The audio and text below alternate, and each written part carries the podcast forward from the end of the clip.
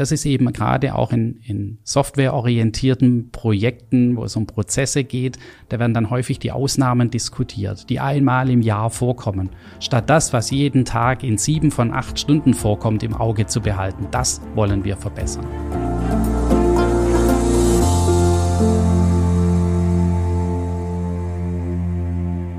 Herzlich willkommen zu einer neuen Folge Industrie 4.0, der Expertentalk für den Mittelstand.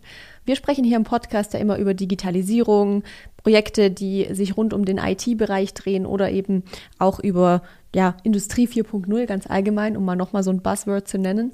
Wir schauen uns heute jetzt nochmal genauer an, wie funktionieren eigentlich solche Projekte, wie baut man die auf, worauf kann man da achten, also generell die Frage, wie funktioniert eigentlich IT-Projektmanagement. Und dafür habe ich mir natürlich wie immer einen kompetenten Gesprächspartner eingeladen zu uns.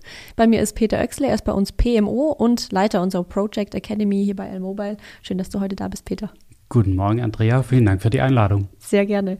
Wie immer an der Stelle für euch kurz der Hinweis, auch die Folge gibt es wieder bei YouTube als Video zu sehen. Schaut da also gerne auch mal rein, wenn ihr Lust habt.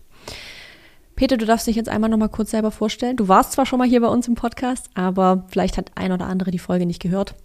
Was schlimm genug was wäre. Was natürlich schlimm genug wäre, genau. Aber dann darfst du dich gerne noch mal kurz vorstellen. Genau, mein Name ist Peter Oechsle, bin seit gut zweieinhalb Jahren bei der L-Mobile ähm, habe zunächst im Vertrieb begonnen, dann die Project Academy übernommen, ähm, in der alle Personen, die bei uns im Projektmanagement beginnen, eingewiesen werden, unterrichtet werden, wie die L-Mobile ihre Projekte äh, abwickelt mhm. und äh, macht und habe dann vor einem halben Jahr etwa auch noch die Rolle des PMO übernommen. Äh, vielleicht ein bisschen erklärungsbedürftig. Wollte gerade fragen, genau. Vielleicht kannst du einmal erzählen, was ist das genau? Was ist ein PMO? Project Management Office. Ähm, und da geht es darum, über die komplette Projektmannschaft die Sicht zu haben, gegebenenfalls Personal verschieben zu können, in die Projekte mit zu begleiten, ähm, da auch so ein bisschen Supervision zu machen, ähm, einfach um die Projekte möglichst sauber und gut für den Kunden abzuwickeln auf jeden Fall eine wichtige Position auch bei uns hier im Unternehmen. Ja. Auf jeden Fall. Peter, wir machen das ja seit einer Weile so, dass wir immer, wenn jemand ähm, zu uns kommt, um den noch mal ein bisschen besser kennenzulernen, noch eine Frage zu stellen, die nicht so ganz jetzt aufs Thema sich bezieht, sondern ich habe für dich heute mitgebracht, um dich ein bisschen kennenzulernen, die Frage, ähm, hast du ein Vorbild und wenn ja, wer ist das und warum? Also ich habe relativ viele Vorbilder. Ähm, das hängt immer ein bisschen von der von der Richtung ab, in die es gehen soll, sportliche Vorbilder, Lebensvorbilder. Mhm. Ähm, insofern, ich habe keinen kein direkten Mensch, den ich so vorstellen könnte als Vorbild, sondern mehr, mich reizen immer dann Personen, die sehr authentisch sind, die das, was sie wirklich möchten, vertreten mhm. und dabei authentisch sind und klar ihre Meinung vertreten und ihre Haltung haben. Alles klar, vielen Dank für den kleinen Einblick. Ähm, ich würde gerne am Anfang einmal kurz nochmal die Frage klären. Ich habe ja schon gesagt, es geht um IT-Projektmanagement. Jetzt gibt es aber ja auch Projektmanagement. Ganz mhm. allgemein. Gibt es mhm. da überhaupt einen Unterschied? Und wenn ja, was ist das, außer diese zwei kleinen Buchstaben IT davor? Oh, diese zwei kleinen Buchstaben sind schon ziemlich entscheidend. Ähm, ich glaube, dass es häufig synonym verwendet wird, IT-Projektmanagement und Management. Ähm, tatsächlich würde ich immer sagen, IT-Projektmanagement ist es dann, wenn es um IT geht, also wenn wirklich Software und oder Hardware im Mittelpunkt steht. Mhm das wird häufig zu hoch bewertet. Ähm, das ist ganz selten der Fall, wenn man WLAN einrichtet, wenn man eine Technologie, Serverlandschaften, ähnliches. Mhm. Das sind für mich IT-Projekte. Mhm.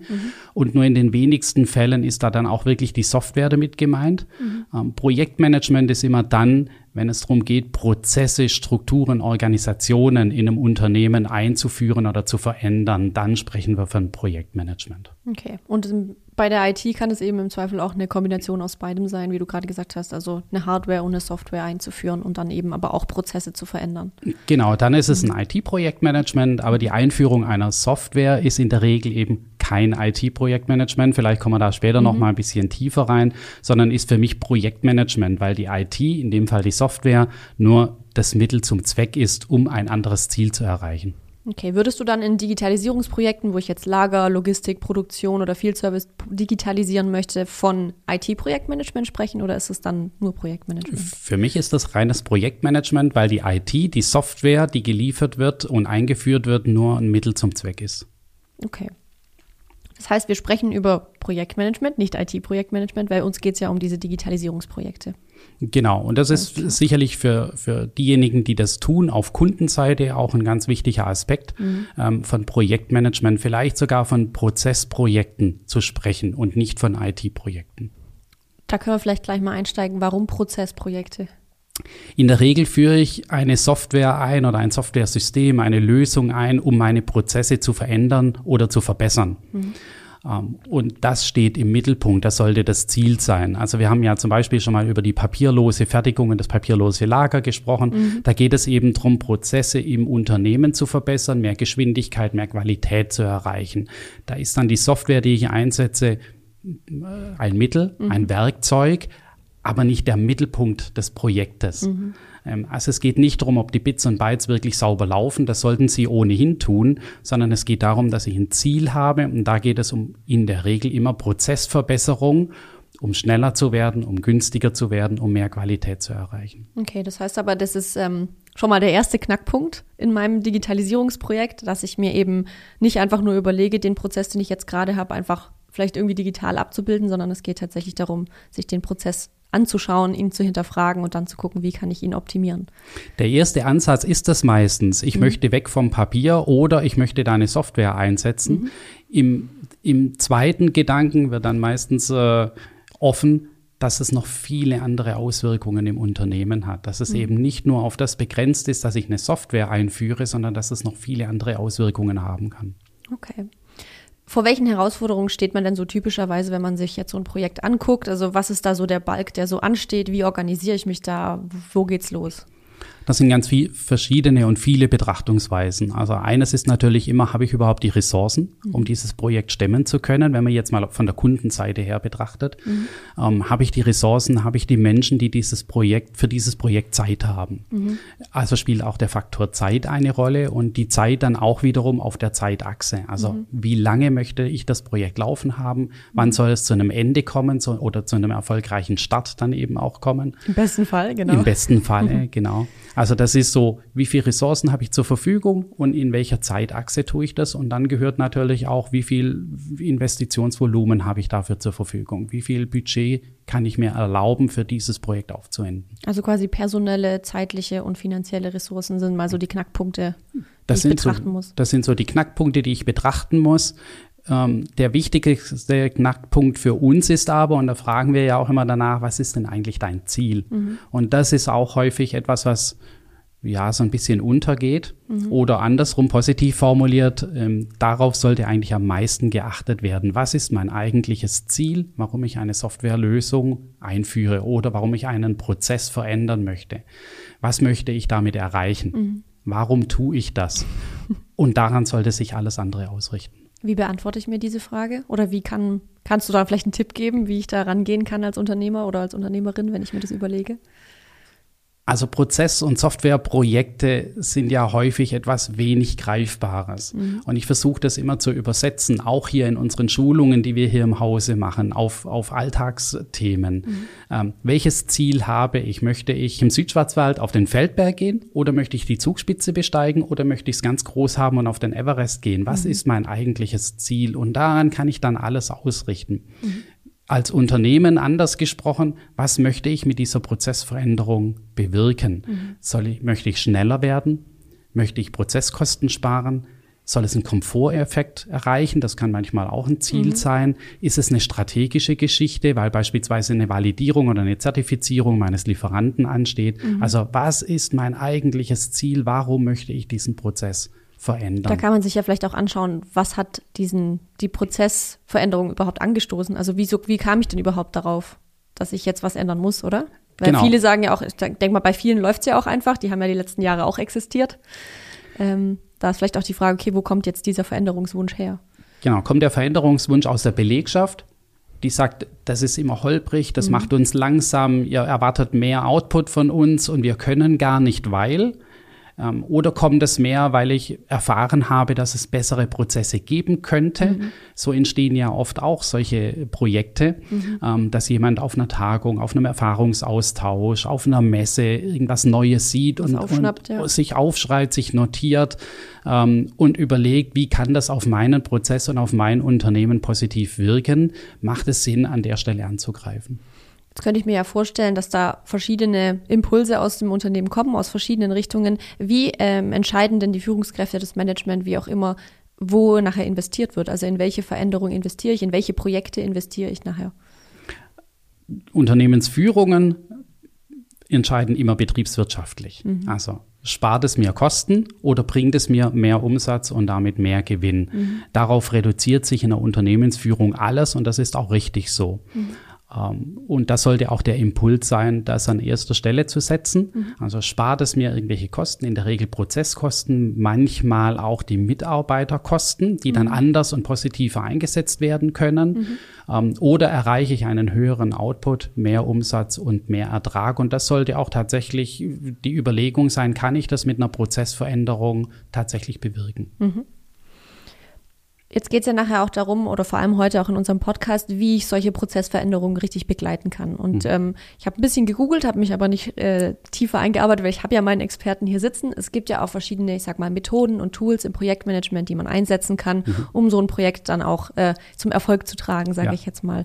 Magst du uns da vielleicht mal so ein bisschen Einblick geben, was gibt's da, was kann man da machen und was ist deiner Meinung nach so das erfolgreichste die erfolgreichste Methode, das beste Tool? Mhm. Das beste Tool ist das, was zum Projekterfolg führt. Und da, wie finde ich das? Genau, und wie finde ich das? Ähm, es gibt sehr viele Theorien, es gibt sehr viele zum Teil auch validierte und zertifizierte Projektmethoden. Man kann Projektleiterausbildungen machen, die auf europäischer oder auf globaler Ebene dann auch zertifiziert und anerkannt sind. Mhm. Da gibt es sehr viele unterschiedliche.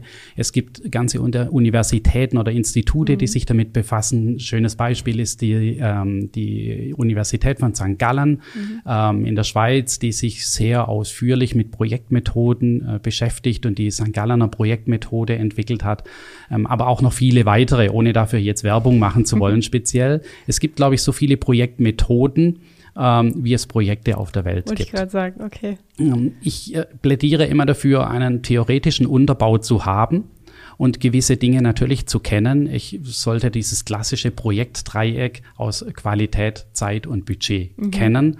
Ähm, ich sollte einen klassischen Projektaufbau kennen. Ich soll den Unterschied zwischen einem agilen Projekt und einem Wasserfallprojekt kennen. Mhm. Ähm, ich sollte eine Personal- und Rollenverteilung in einem Projekt kennen. Das sind alles theoretische Grundlagen, die ich haben sollte. Ich plädiere aber sehr dafür, und so wird es bei uns in der Academy auch gelehrt, den Blick auf den Pragmatismus und das konkrete Beispiel nicht zu verlieren mhm. vor lauter Theorie, sondern genau anzugucken, mit welchen Menschen arbeite ich auf der Gegenseite, was kann ich mit diesen Menschen bewirken und welches Unternehmen treffe ich an, in welchem Stadium sind die der Digitalisierung, wie fortschrittlich sind die, was haben die sonst auch schon gemacht in ihrem Unternehmen und darauf abgestimmt dann ein Projekt zu mhm. gestalten. Und wenn ich das jetzt intern mache, also wenn ich jetzt quasi in meiner Firma ein Digitalisierungsprojekt begleite, also wir sind ja meistens Integrator oder der mhm. Berater oder so und jetzt mhm. bin ich quasi auf der anderen Seite, was, was muss ich da bereitstellen an Personal, an Ressourcen und so weiter, ähm, um das Projekt überhaupt tragen zu können? Es gibt ein paar wichtige Säulen, äh, wenn ich selbst ein Projekt starte. Die eine Säule ist, ich brauche eine klare Entscheidungsstruktur. Ich muss mhm. wissen, wer die Entscheidungen trifft. Und zwar sowohl die fachlichen Entscheidungen als auch die finanzielle Entscheidung. Mhm. Also diese Partner sollte ich mindestens mal im Boot haben. Eine klare Entscheidung auf betriebswirtschaftlicher, sprich monetärer Ebene und auf fachlicher Ebene. Mhm. Irgendwann wird immer über Geld gesprochen. Da muss es jemand geben, der sagt, ich gebe noch Geld oder wie viel Geld gebe ich. Mhm. Und irgendwann werden fachliche Entscheidungen getroffen. Auch da benötigt es in der Regel einen Projektleiter mhm. auf Kundenseite oder auf meiner Seite als Kunde, der dann eine Entscheidung treffen kann. Und dann brauche ich die Kompetenzen. Und die Kompetenzen in einem IT-Projekt oder generell in einem Prozessprojekt sind sehr vielfältig. Ich benötige in der Regel IT-Kompetenzen, mhm. denn irgendwann wird eine Software installiert, implementiert in dieses ganze Gebilde an Softwarelösungen. Die Systeme, die schon da sind, die ich schon im Hause habe. Mhm. Genau. Ähm, ich benötige aber auch die Menschen, die über den Prozess Bescheid wissen. Und ich benötige Menschen, die in gewisser Weise visionär unterwegs sind und sich den neuen Prozess vorstellen können und auf dieses Ziel hinarbeiten können. Mhm. Das ist also eine ganze Sammlung an Kompetenzen. Ich spreche weniger von den Menschen, mhm. sondern von Kompetenzen. Und jetzt muss ich eben schauen, wer hat diese Kompetenzen in meinem Unternehmen und dann muss ich diese Kompetenzen abbilden. Was mache ich, wenn ich das Gefühl habe, ich habe die Kompetenzen noch nicht in meinem Unternehmen? Wie baue ich die auf? Also zum einen unterstelle ich, dass in den meisten Unternehmen die Kompetenzen da sind. Mhm. Ähm, nur wird zu sehr auf Personen und Funktionen im Unternehmen geschaut, als auf tatsächliche Kompetenzen. Mhm. Also rate ich dazu, sich mal mit den Menschen zu unterhalten und nach deren Kompetenzen abzuklopfen mhm. und frei von, von Positionen und, und äh, Stellungen im Unternehmen die Menschen einzusetzen, die mhm. diese Kompetenzen mitbringen. Und da, wo mir Kompetenzen fehlen, benötige ich einen Partner, gegebenenfalls von extern, der mir diese Kompetenzen zur Verfügung stellen kann. Würdest du sagen, es lohnt sich in jedem Fall, die Kompetenzen aufzubauen, auch wenn ich vielleicht noch nicht konkret weiß, wie viele Projekte ich nachher machen werde. Weil ich stelle mir das jetzt vor, ich angenommen, ich sage, ich brauche gewisse Kompetenzen in meiner Projektmannschaft, mhm. habe da vielleicht auch jemand, der sagt, hey, ich habe Bock drauf, mich da einzuarbeiten. Ähm, jetzt ist es aber natürlich nachher auch eine Investition in eine spezielle Person oder in einen, ähm, ja, wenn ich zum Beispiel sage, ich habe eigentlich nur ein kleines Projekt, aber da brauchen wir jetzt diese Kompetenz, lohnt sich das immer, wenn man jetzt sage ich mal von der Idee her tendenziell wahrscheinlich noch mehr solcher Projekte in mhm. Zukunft haben wird? Oder sagst du, ja, es reicht vielleicht dann auch mal, wenn man sich einen Consultant von außen holt? Oder ist es wichtig, dass es jemand von innen ist, also aus der eigenen Firma heraus?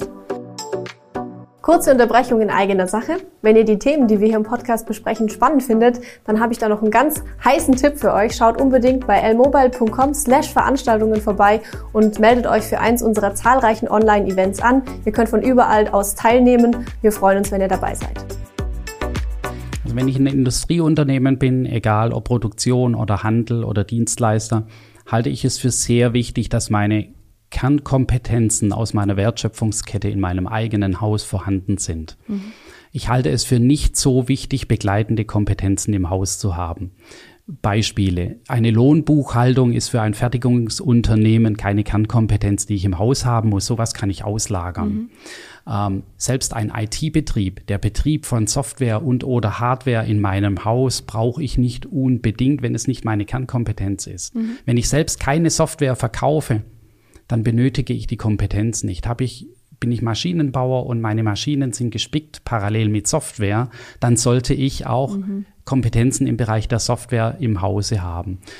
Auf ein, auf ein Prozessprojekt gesprochen, ich sollte schon die Kompetenzen zu meinen eigenen Prozessen im Haus haben und die nicht zu stark von außen dazu kaufen. Mhm. Das erleben wir ja sehr häufig, dass Unternehmen umstrukturiert werden durch Impulse von außen mhm. und die Mitarbeiterinnen und Mitarbeiter hinterher ihr Unternehmen gar nicht mehr wiedererkennen. Ja und darüber, und das ist jetzt auch wieder so ein bisschen mit der Projektmethode, auch eine gewisse Gleichmacherei der Unternehmen stattfindet. Und das tut mhm. nicht jedem Unternehmen gut. Mhm.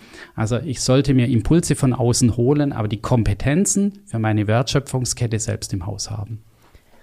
Wir haben jetzt ganz viel auch über das Personal gesprochen oder dass man da eben auch Menschen braucht, die das Ganze ein Stück weit treiben. Du hast schon von visionären Gedanken auch gesprochen, wo man sagt, mhm. man muss auch ein bisschen weiterdenken können als nur bis morgen an, an der einen oder anderen Stelle. Würdest du sagen, das kann einer machen, mal abgesehen von den Entscheidern, die es natürlich braucht, aber irgendjemand muss ja das Projekt planen, vorantragen, ähm, die richtigen Menschen an der richtigen Stelle dazuholen. Mhm. Reicht es, wenn das einer macht oder braucht es da ein Team dafür? Oder ich sag mal, welche Gegebenheiten hat so ein Projekt, dass ich sage, ich brauche mehrere Menschen oder einer reicht? Da gibt es, glaube ich, keine generelle Antwort dafür mhm. Äh, oder ein bisschen schwammig, das kommt drauf an. Mhm. Bei, wir. genau. Bei kleineren Projekten, also was sowohl den Prozessumfang als auch den Projektumfang angeht, mhm. kann das durchaus eine Person sein. Ähm, wenn die die Kompetenzen alle mitbringt für dieses Projekt, warum nicht? Mhm. Dann gibt es einer Person in die Hand, gibt der genügend Budget und Zeit und ein klares Ziel, dann mhm. kann das eine Person durchaus abwickeln. Mhm. In der Regel wird es aber immer ein Team sein, weil heutzutage Projekte in Unternehmen ja nicht mehr ganz basisch stattfinden. Die meisten Industrieunternehmen sind heute schon hochqualifiziert, hochprozesshaft geführt. Mhm. Das heißt, da geht es immer um sehr spezielle Optimierungen, sehr spezielle Dinge und da brauche ich unterschiedliche Kompetenzen, mhm. unterschiedlicher Fachgebiete und das lässt sich meistens nicht mehr in einer Person vereinen. Okay. Wenn du schon sagst, lässt sich nicht mehr in einer Person vereinen, es gibt ja auch noch ganz viele andere Personen in so einem Unternehmen generell, also andere Abteilungen, die vielleicht auch ein Stück weit betroffen sind. Ich sag mal, wenn man in der Produktion was verändert, hat es wahrscheinlich auch irgendwie eine Auswirkung Richtung Lager oder Bereitstellung oder mhm. Logistik oder wie auch immer. Ähm, wie wichtig würdest du so die, ich sag mal, Kommunikationskompetenz auch einstufen beim Thema Projektmanagement, intern wie extern? Die Kommunikationskompetenz ist eigentlich mit das Wichtigste, mhm. neben der eigentlichen Fachkompetenz. Denn ein Projekt muss immer besprochen werden. Und je intensiver das Projekt besprochen wird und ausgetauscht wird, umso besser ist das Ergebnis. Je stärker man darüber kommuniziert, was der beste Weg ist, ich habe vorher von, von Feldberg, Zugspitze oder Everest gesprochen, mhm. je mehr man sich über den Weg austauscht, bist du sicher, dass wir hier rechts abbiegen sollen? Was meinst du? Ist das Wetter das Richtige? Mhm. Äh, was erlebst du gerade? Wie empfindest du den Weg, den wir einschlagen? Mhm. Umso besser wird der Weg sein und umso besser wird man auch das Ziel erreichen können. Mhm. Und Kommunikation findet ja nicht nur intern statt, sondern wir haben darüber gesprochen, dass mhm. Kompetenzen auch von extern eingekauft werden. Ähm, auch da eine Kommunikationskultur zu haben, die es erlaubt, mit dem, mit dem Externen sehr eng zu kooperieren und zu kommunizieren, mhm. halte ich für sehr wichtig. Okay, also generell geht es auch viel um Interaktion nachher, sage ich mal, in so einem Projekt, oder? Weil ich habe ja, an, wie gesagt, andere Abteilungen. Ich muss vielleicht auch mal jemanden an den Tisch holen, mit dem ich noch nicht so viel gearbeitet habe oder so.